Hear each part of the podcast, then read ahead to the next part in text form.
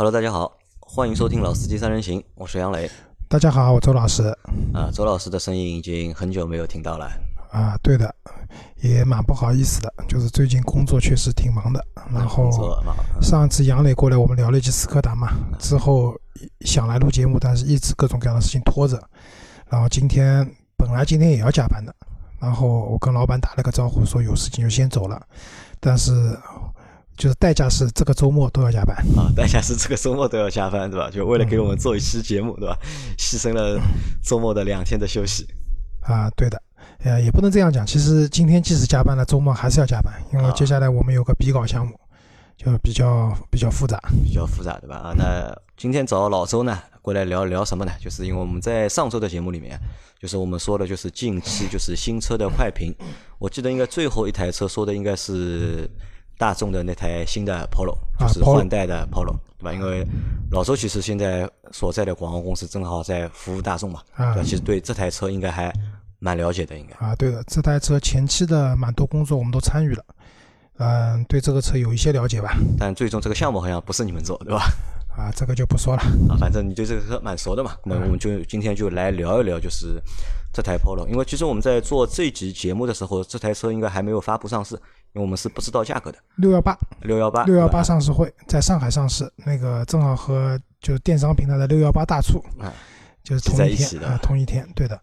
就是在聊这一代的 Polo 之前啊，就是我还是想跟大家回顾一下 Polo 整个一个在中国的历史。就杨老师，你知道在那个 Polo 是哪一年进中国的吧？不知道。很早了，零二年。零二年啊，对，零二年当时进中国的 Polo 就第四代 Polo，就四眼 Polo。对的，我们俗称四眼 Polo。然后这也是好像我觉得最好看的一代 Polo。嗯，就是怎么讲呢？就是我，就是这个例子，我跟客户也举过很多次。就是我大学毕业，我零三年毕业嘛。零三年毕业以后呢，就是当时我们有个同学家里面条件比较好，然后这个女生毕业以后，她的她家里面给她买了一台一点四。手动挡乞丐版 Polo，当时那个车子都都办下来，还不算牌照的情况下，大概要将近十四万。零四年、零三、零四年的时候，就是可以大家想想，十四万什么概念啊？十四万就在那个时候买半套房子可以啊，首付一套房子肯定没什么太大问题。那个时候新装的房子就卖三千块钱一平米，对吧？就是三十万能买一百平米了，首付绝对没问题了。就是。那个时候的 Polo 就是也是我的 dream 卡。我觉得这个那一代的 Polo 不单单是你的 dream 卡，我相信是大概百分之至少百分之超过百分之五十的大学生，他毕业之后对吧，想都想买这台。就是，嗯，就是大众的车子有两台车在中国就是两厢车嘛，在中国是比较有影响力的，一个是 Polo，另外一个是高尔夫，高尔夫一汽大众的。嗯，进那个就是当时。就是我的一些师哥，就是我大学毕业的时候，我一些师哥在东方体育日报里面做编辑嘛，因为我是体院毕业嘛。就是那个时候有个师哥买了一辆四代的高尔夫，就那个时候的高尔夫这个排量也很复杂的，一点六、一点八、二点零，各种各样的排量，自动挡、手动挡。他买的也是一台一点六的，一一点六的那个高尔夫。就当时我第一次坐他车的时候，当时我已经有一台派利奥了嘛，就是我觉得说看了这个车以后，我觉得派利奥可以扔掉了，就感觉那个车很高级。高尔夫那个时候我想都不敢想。对，高尔夫非常贵，Polo 呢相对的便宜点。那么为什么说 Polo 是那个时候的军门看？因为我其实就是那个时候大家知道，就那一代 Polo 虽然在那个时候价格它很贵，就同期有些什么样的产品啊，就是比如说起亚千里马。对吧？在那个时候也是属于比较呃卖的好的卖的好的车子，对吧？还有丰田的威姿啊、威驰、威驰啊，就是类似于一些这种小型车，飞度啊什么的。就 Polo 在那里面算是价格比较贵的车子了。但是呢，贵有贵的道理了。比如说那个时候 Polo 对吧？前后碟刹，就那个时候我们这种小车后轮一定是鼓刹，配碟刹的车子几乎没有。然后。引擎盖是液压的，就是就是非常高级。打开以后，它跟那种豪华车一样的，有液压自动升起的，不用你用手顶住它的。那这是一种很精品的，或者说是当时一种高品质的一种象征。而且包括它的一个设计啊，对的。关键它那个两厢车其实就很好看啊，对的。那个时候我大学毕业的时候，有种说法，Polo 是二奶车嘛，我当时就有一个想法说，那还得是长得好看的二奶才能开 Polo，长得不好看的只能去开千里嘛。然后后来四代的 Polo 中间改过一次款，就那个时候出了有三厢的和两厢的版本，就是样子和四代的，就是在前大灯改的还是蛮多的。那个时候叫什么进取和进情吧，就是这两个这那个两个车子的一个不同的一个中文的名称。然后四代 Polo 结束以后，后面就五代 Polo。五代 Polo 其实我是五代 Polo 的曾经的车主，对我买过一台那个车子的。当时为什么会买那个车呢？就当时因为家里面老婆学车了以后要一台车练练手，然后太贵的车买不起。然后那个时候 Polo 便宜了，我买那台车手动挡，一点四手动挡乞丐版，呃，车价是七万多吧，我印象中。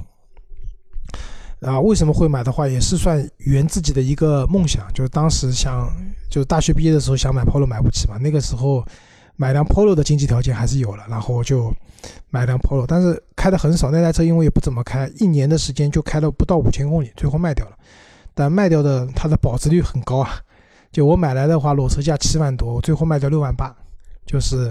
亏了，就当中的时候，你说保险和购置税这种就不去算了，就是从单从车价上来讲的话，就一年就亏了几千块钱，算是保值率非常高的一台车。然后现在你在路上看到的这些车子，就都是第五代的 Polo，就是现在这个因为已经进入到生命周期的末端了嘛，就是 Polo 的话还蛮便宜的。就去年有段时间我看好像，因为我去年不是因为拍到牌照，当时想买辆车，买辆小车嘛，也看过。那个时候好像最便宜的 Polo 已经六万块钱都不要了，就可以买一台 Polo 了。啊，老周，我问你啊，在当年啊，就是为什么就是大家都比较喜欢 Polo，或者都想买 Polo，有时到底是什么原因？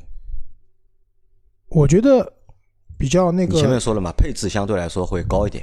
其实配置不高，相对来说，单说车内的舒适性的配置其实并不高，但是它的品质很好。你想大众的那种什么空腔注蜡，什么十二年防锈。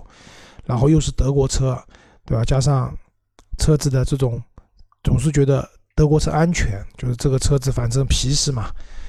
总体来说，其实我觉得是大家会比较关注的点。因为还有可能，那个时候你可选择的车型其实也不多，其实还蛮多。我觉得其实还蛮多的。那我觉得当时我比较喜欢 Polo 一个最大的原因什么？它的外观，四眼 Polo 这个外观看上去蛮萌的。然后呢，这个车的尺寸也不大。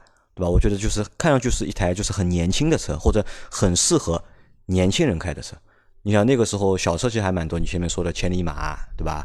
威驰、骐达，然后那个时候还没有骐达，凯越，凯越有了呀，那个凯越更贵啊，凯越就贵一点，贵很多。那个时候赛欧啊，赛欧对，赛欧那个时候其实那个时候小车还蛮多的，能够选的小车，但只是但 Polo 的样子外观，我觉得更适合就是年轻人。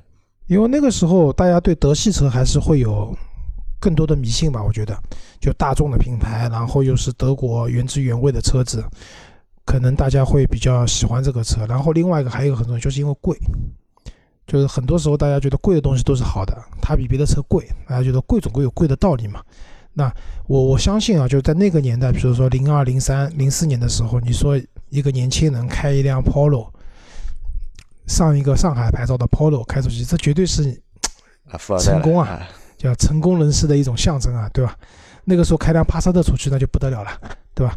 所以我觉得在特定的年代，那个车子有它特殊的一个市场的环境所所决定的。当然，产品力各方面的那个年代来讲，就我们现在看可差远了。你说当初一点四的四代 Polo，它的发动机最大功率只有五十五千瓦，其实说句实话，跟其他品牌比都没有什么优势的，对吧？然后，而且其实四代 Polo，我后来看了一些，就是网上就是很多那种当年那种编辑啊，汽车编辑比较懂车的，他们很多人都保留了这台车。其实他们后来说，这个车其实小毛病也蛮多的，就当时质量的品控各方面做的也并不是特别好，没有日系车那么的稳定。但是大家就对它会比较喜欢。另外一个，我觉得还有一个很重要原因是，Polo 是以前大众上海大众三三三车队的那个比赛用的车子，就大家觉得说。这个车子能拿去，因为那个车子虽然是改装过的嘛，但是它本身的底盘各方面其实都是 Polo 原来的。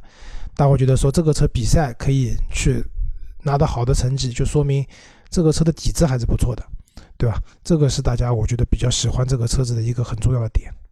然后接下来就是我们的今天可能要谈的换代后的啊 Polo Plus 对吧？Polo Plus 就是首先名名字变掉了对吧？叫 Polo Plus 就是 Polo Plus，因为去年不是上了朗逸 Plus 对吧？其实还蛮成功的，朗逸现在卖的蛮好的。那 Polo 就是那个 Plus 的话，也是一种感觉增加了大一点了这样的感觉嘛。就是首先讲就是这一代的 Polo，第六代的 Polo，就是我们先讲外观吧，就是和国外的第六代的车子基本上保持了一致，嗯，没有什么太多的区别，细节上可能有一些小调整，但是总体来说是没有什么太多区别的，还是比较原汁原味的。这是一个点，另外一个就是这一代的 Polo，它的外观啊变得更加的怎么讲锋利吧？我觉得用锋利这个词，就是我看过新一代 Polo 的实车，当时做消费者调研的时候，我是比较早就看过这个车了。它车身上的线条比较多，然后呢会感觉这辆车比较锋利，你看过去以后就是有棱有角的感觉很明显。那还有一点就是它比现款的 Polo 有个比较明显的一点是它的尺寸。变化了，就杨磊之前讲，加的不多，其实加的蛮多了。它现款的 Polo 的车身长度是三千九百七十，就是四米不到，三九七零。但新款的话加了八十三毫米，八点三厘米，听上去不多，但是这样一加的话，这台车的车长就超过四米了，它有四零五三。宽度的话也变化蛮明显的，现款的是一千六百八十二，到了这一代的就新的一代的话是一千七百四十，它宽度上增加了将近六厘米。轴距也有变化，轴距老款的是二四七零，PQ 二五平台上面的车子基本上就这个轴距，然后到了那个新款的以后，它变成了两千五百六十四，整整增加了九十四毫米，也就是九点四厘米。其实大家想，对于一辆小车来讲，A 零级的小车来讲，九点四厘米的一个轴距的增加，其实还是蛮可观的，对吧？差不多要一拳了，一拳的空间了。这个是我觉得这一代 Polo 和之前比的话比较明显的，就是外观尺寸上各方面都变大了。这个是因为以前买 Polo，就我们那个时候做消费的调研也说，很多人其实对 Polo 这车蛮挺满意的，开下来，但也提到了就是可能后排空间会比较小。那这一代 Polo 的话，至少在后排空间上是有增加的。那这个车我觉得本身就是年轻人开的，可能单身开的比较多一点，对吧？对于后排、第二排，其实我觉得没不会有什么太大这个是你的误解。我买一台车，可能我的后排一个月，其中的三分之二的时间都是空的，什么都不放。但是只要有，比如说我的同事要坐我的车，或者我家里人要坐我的车出去，太挤了，他的直观感觉就是空间太小了。啊，除非你说我的后排从来不用的，对吧？但是总是会有用到的，不然你去买辆两座的 smart 嘛，没有后排也就没得用了。这是一个。怎么讲？但是因为宽度和轴距都增加了，长度都增加了，总体来说它的后排的空间还是有变化的。另外一个外观上你会看到，就是这一代的新的 Polo 全系标配全景天窗，可能在这个级别的车子里面，至少是合资品牌的车子里面是比较少见的。就在这个级别，对吧？在在 A 零级这个级别上啊，这个级别的合资品牌，对吧？就是因为好像自主品牌也不太造 A 零级的车。不造轿车啊，不造轿车，对，反正全景天窗是标配，这个大家可以放心。就是如果你要买这个车的话，哪怕你买最便宜的入门款，全景天窗是有的。因为我们在上周的节目里面，我说这个车的配置啊可能会比较低啊，但其实周老师和我说这个配置其实不低，对吧？它带哪些标准配？前面全景天窗是一个标配，对吧？啊，其实这个车可以讲一下它。可能取消了传统的意义上的入门级的车型，就是我们讲的乞丐版，就啥都没有，手动挡，对吧？啥都没有，铝合金轮毂也没有。就那样的话，一般厂家推这样的车型的话，是主要是为了拉低这个车子入门的一个售价，让它的这个价格看上去好看一点。但是据我了解的话，就是新的这一代全新一代的这个 Polo，它是没有这样的配置的车子的。它入门的车子就是从以往的定义上来讲，已经基本上算中中等配置的车型了。它有哪些标配啊？就是我想一想，刚刚讲的天窗是标配，然后那个定速巡航，定速巡航，哎，全系标配。然后有一个杨老师很喜欢的一个配置，就是驾驶辅助嘛，啊，主动刹车啊，主动啊，主动安全。它叫 Front Assistant 加什么 AEB，具体的就不解释了，反正就是带有主动刹车功能的这样的一个东西，全系标配，这个其实蛮不容易的。你看我的宝马都没有，对吧？这个是全系标配的内容。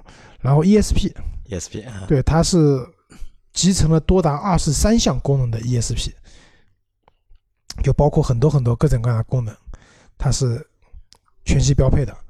然后那个胎压监测，胎压监测啊，对的。但是它那个胎压监测应该是不能显示数字的，就是被动式的胎压监测，就是通过 ABS 测轮胎滚动的直径的变化来显示轮胎可能有气没气的问题。就这些配置基本上都是刚才讲的都是标配的。然后在顶配车型上的话，啊，还有个标配就是它动力系统啊，一点五升加六 AT，一点五升加六 AT，它应该没有手动挡选择的，就是一点五升。其实这台动力系统的话和现在的 Polo 上的是一样的，但好像功率调。要高一些，高一些啊，多了几千瓦吧。然后它倒没有用那个双离合，没有用双离合。其实 MQB 平台上一点五升发动机的话，现在配的都是六 AT，没有用双离合。对的，那相对来说，六 AT 这套大众这套应该也是爱信的吧？就是它的工作稳定度啊，各方面是要好于双离合的，而且好像成本也蛮高的。这是它标配的，然后稍微。高级点的车型，顶配车型的话，它会配一个那个彼此的音响。就是以前我们记得讲哪个节目，我们知道说这个彼此音响不是很了解是什么，然后人家就说了解一下，就是戴在耳朵上那个有个 B 的那个音响牌子，对吧？就这个牌子做耳机的，对吧？啊，对，不是，其实不是耳机，就是据比较时尚圈人士跟我讲，其实彼此，你与其说它是一个耳机，你不如说它是个项链。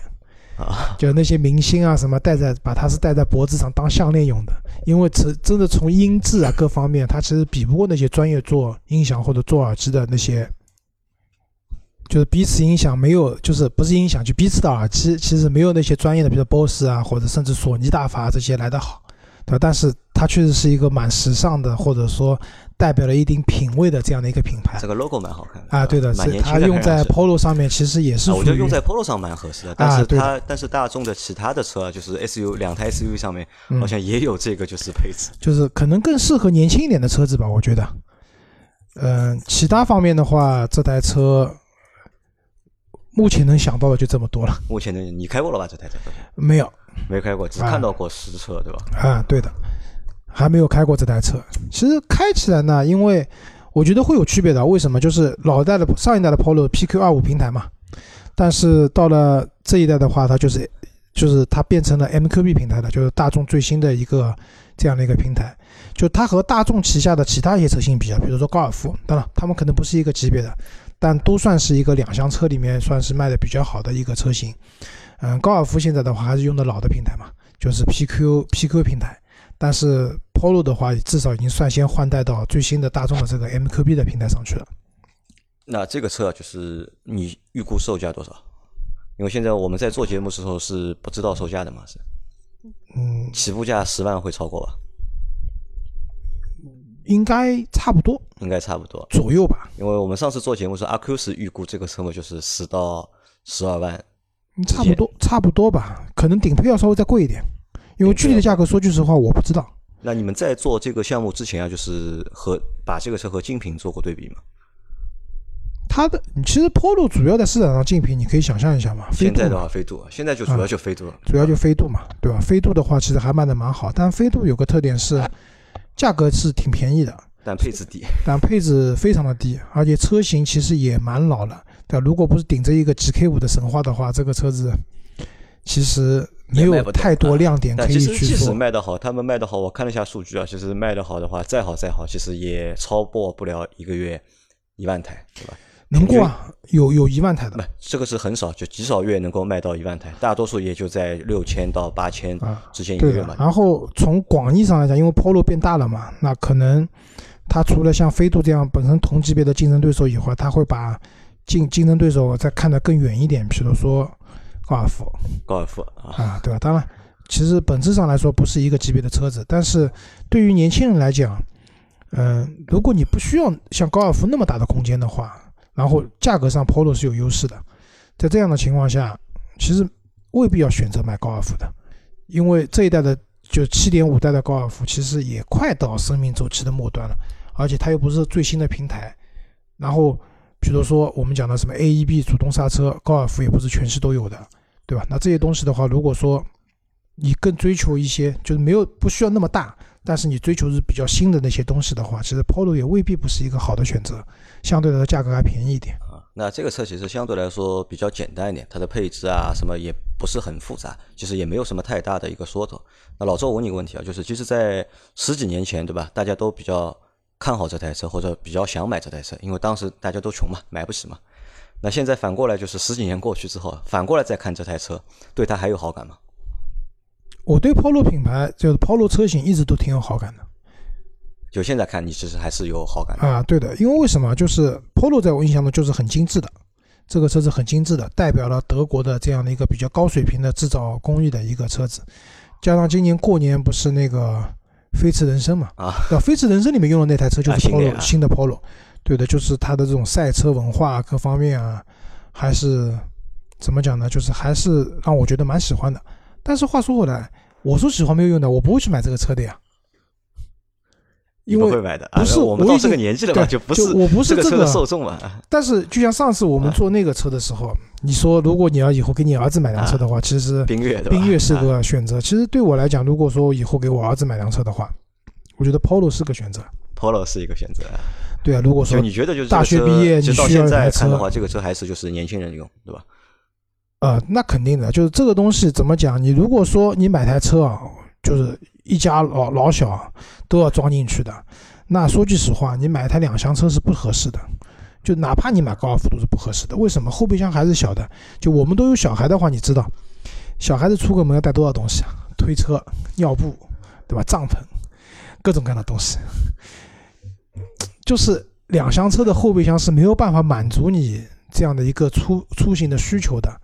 所以，为什么 SUV 会卖得好？SUV 卖得好的很重要原因就是 SUV 虽然乘坐空间上和同级别的轿车没有优势，但是后备箱是有优势的，可以放好多东西，可以放好多东西。所以很多家庭使用的人可能去考虑 SUV，或者你考虑更大一点的三厢车，对吧？这是一点。所以买两厢车的话，可能更多的还是 for 就是给个人用户的，然后相对来说年轻一点的，就九九零后，对吧？或者九五后。呃，也九五后现在多少岁？二十四岁，对吧？啊，差不多，差不多。呃，九五后，九五后左右，差不多。但是其实有一个问题，我们是一直没有搞清楚的，就是这些年轻人，二十几岁的小伙伴们，对吧？他们买车到底看重哪些东西？这好像我们这个东西我们之前讨论过，但是一直没有讨论出结果来。这个问题，不要说你们没有搞清楚，没有人能搞清楚。就现在年轻人，就是。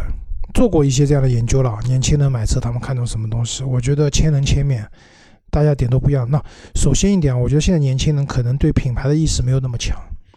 就之前我们也讨论过，就打个比方讲，我换车对吧？从就是一辆辆换换到最后豪华品牌，到了豪华品牌以后，宝马对吧？对，到了豪华品牌以后，可能从 C 级车变成了就 B 级车变成了一台 C 级车。对吧？这个是有一个很明显的递进的过程的。我买车的时候总是觉得品牌要好一点，车子要大一点，动力要强一点，配置要高一点，一点点往上升。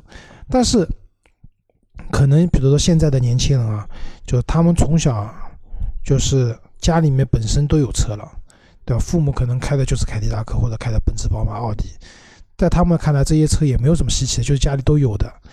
对他来讲，他要买一台车的话，他可能更多的。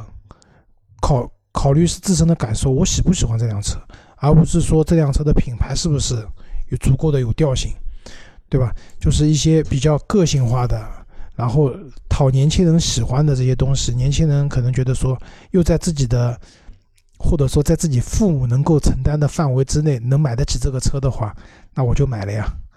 所以没有那么多太多考虑的。至于你说哪个点一定会打动那些九五后。二十多岁不到三十岁年轻人的点，说句实话，没有人我也不知道，对，大家都不知道，对吧？大家都不知道，那可能你问十个不同的年轻人，他们给你的答案都是不一样的，对吧？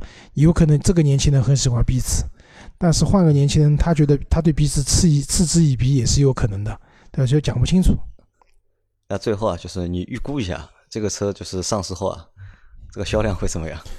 啊，这个卖得动啊，这个车这个车预估出来嘛，得罪客户了，又要被客户投诉了。又要被客户投诉了，对吧？啊对啊那我来帮你预估吧，对吧？嗯，就我觉得这个车其实还蛮难的，就是它面对的就是压力或者是困难，我觉得还蛮多的。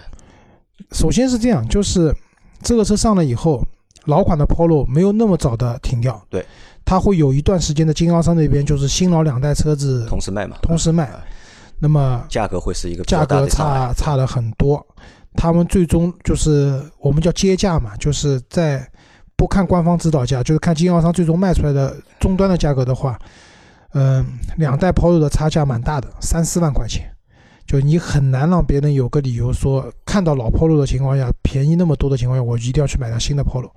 但是呢，好在据客户讲，这个时间不会很长，可能中间两三个月过掉以后，老的 Polo 因为就不造了嘛，就清库清掉以后，销量也不大嘛，就是它的产量其实也不会太大，对吧？清库清完以后，接下来就完全开始买新 Polo 了。我觉得这是一个过渡期，可能会有阵痛的，就是老 Polo 还在卖，新 Polo 不太卖得动。但是，一旦老 Polo 都卖完了，你只有新 Polo 选择的时候，嗯、我觉得还是能卖的吧。但是你说能卖到怎么样一个量，我也不知道。我觉得我蛮好奇的一点就是这台新 Polo 上市啊，会不会带着就是优惠上市？因为去年大众上汽大众上的两台车，新的帕萨特和途岳上的时候都是带着 途岳上市没有带优惠呃带带带带优惠，因为它到店的时候我就去店里面就去试了嘛，其实是带的。呃，Polo 呃帕萨特是上市时候就马上就带着了，就在开发布会的时候就他妈就带了就是那个优惠上市的嘛。但这个新的 Polo 我不知道，就是上市后会不会带优惠，对吧？我觉得这是价格上面是一个点嘛，就是一个困难点，因为毕竟你想这台车，如果你真的买一个顶配的话，可能也要十二三万，对吧？甚至因为现在还不知道价格，甚至有可能还会高一点，对吧？那价格上面是一个比较累的一个点嘛。